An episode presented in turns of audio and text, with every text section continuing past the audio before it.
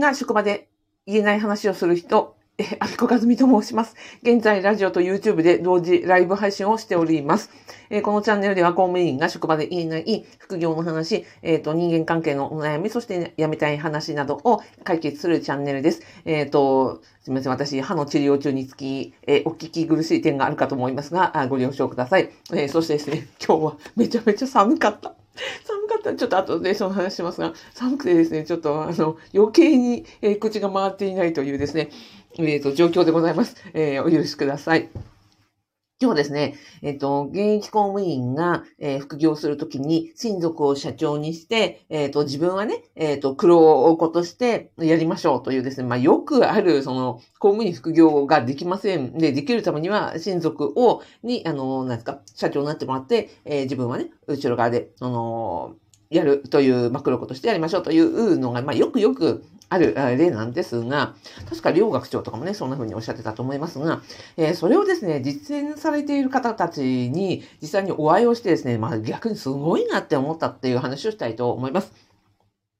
で、これはですね、えっ、ー、と、2023年3月、えっ、ー、と、20、あれ、3月21日、えっ、ー、と、帯広市で行われました、あの、不動産、えっ、ー、と、サラリーマンから専業屋さんになられた、大野康弘さんのですね、あの、不動産のセミナーで、あの、に参加させていただきました。そこでね、もう70人とか80人の方が、あの、セミナー参加されていて、私、懇親会にも、あの、出席させていただきました。で、そこで出会ったんですね、現役公務員さんで、で、なおかつですね、あの、親族の方と協力しながら、不動産賃貸業、大家業をですね、えー、拡大されて、いわゆるそのことを実質を超えてですね、なもう何とも経営されているという方にですね、実際に何人もお会いしました。あのー、で、あ、もちろんね、個人情報はあの保護した上で、あの、お話しさせていただきます。ね、もう、いや、すごいなって思って。で、そのね、教教科書的な話じゃないですか。その親族をね、えー、社長にして自分は、あの、後ろでやりましょうってやつ。で、話には聞いていたけど、こんなにたくさんの方が複数いらっしゃったんですよ。あ、こんなにたくさんの方が、えっ、ー、と、しかも実践されてるんだと思ったらですね、ななんか、生の、なんていうんですか、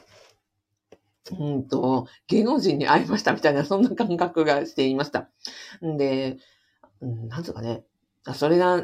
要はね、私のところにいらっしゃるご相談というのは、あの、むしろそういう、あの、親族に協力してもらえるような親族がいませんと。なので、えっ、ー、と、自分一人でやらなくちゃいけないんですけど、どうしたらいいでしょうねみたいなご相談は来るわけですよ。でもそうやって、実際に、あの、ご親族の社長になられてる方っていうのはですね、本当に、あの、生でお会いした、あ、あ、お一人、過去にいらっしゃいましたけど、あ本当にこんなに何人もいらっしゃるなということで、たくさんお会いすることができました。そうですね。うんと、あ特に、不動産で、えっ、ー、と、会社経営されている方は私初めてだったので、えっ、ー、と、あ、そういなって思ってます。それは、まあ、実際には、えっ、ー、と、親御さんとかね、ご夫婦でとか、うんと、配偶者の方が、え、社長になって、ご自分は、あの、何ですか、実動する。えっ、と、あとは親御さんに、えっ、と、社長さんになってもらって、で、自分はその実動するというような感じです。で、まあ、これってなんかこう、言うならなんか簡単そうに聞こえるのかなって思ったんですが、実際にですね、皆さんにお会いしてたらもうむちゃくちゃ大変だよねって。まあむしろな、なんなら一人で自分でやる方が、そのことを実質まで超えないところでですよ。自分でやる方がもとなんかまだまだ難易度って低いんじゃないかなと思ったんですよ。その話をさせてください。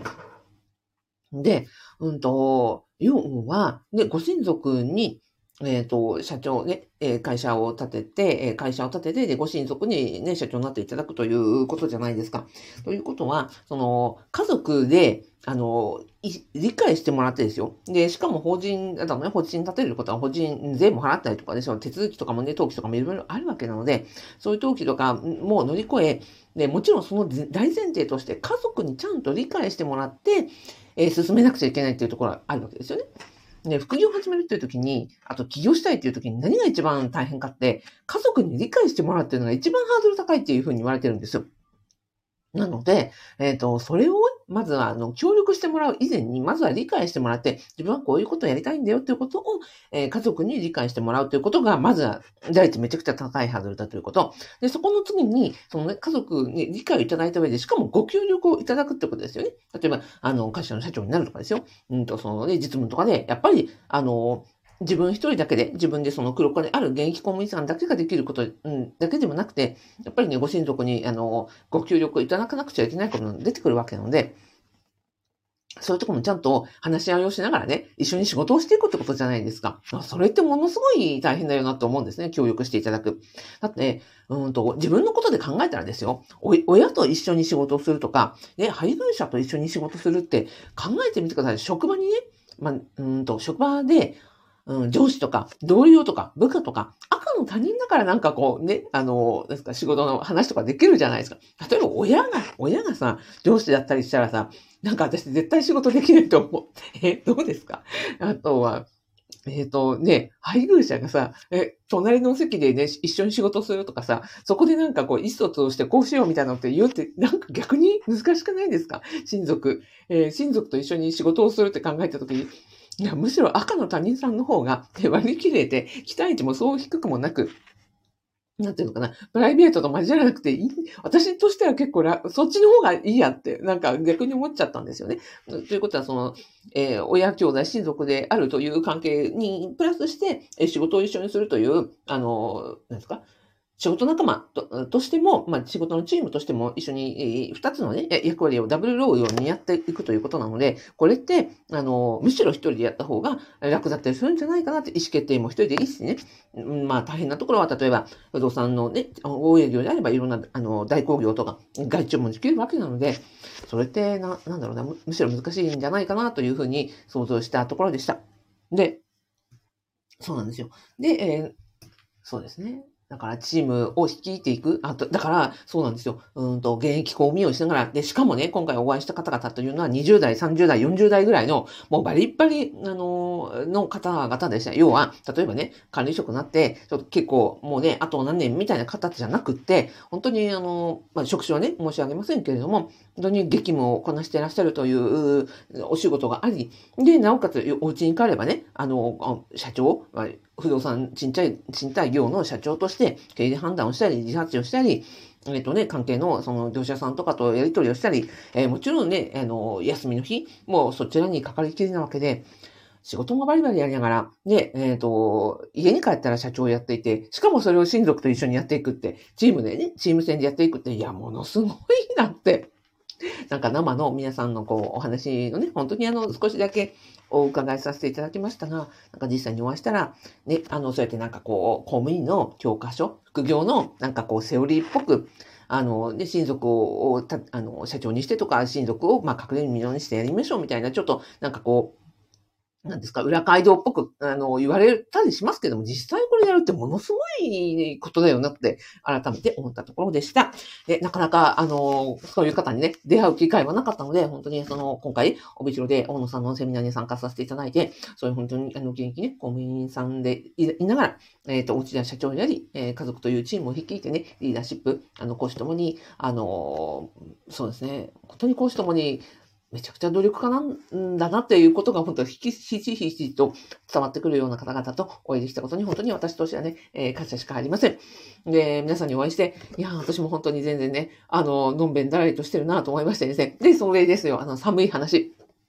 今日は、えー、午前中ですね、えー、札幌は本日、えっ、と、気温6度、めちゃくちゃ風が強かった。その中ですね、私は自転車を聞く声で、えっ、ー、と、まだですね、入居者さんが決まっていないですね、物件のチラシを持ってですね、あの、業者さん、えっ、ー、と、賃貸仲介業の方々にですね、うちの物件よろしくお願いしますっていうので、うん、営業を、えー、5件、あの、回ってきました。そんなわけで、ちょっと寒くてですね、あの、顔を、あの、口もかじかんでいるというようなところでございますが、えっ、ー、と、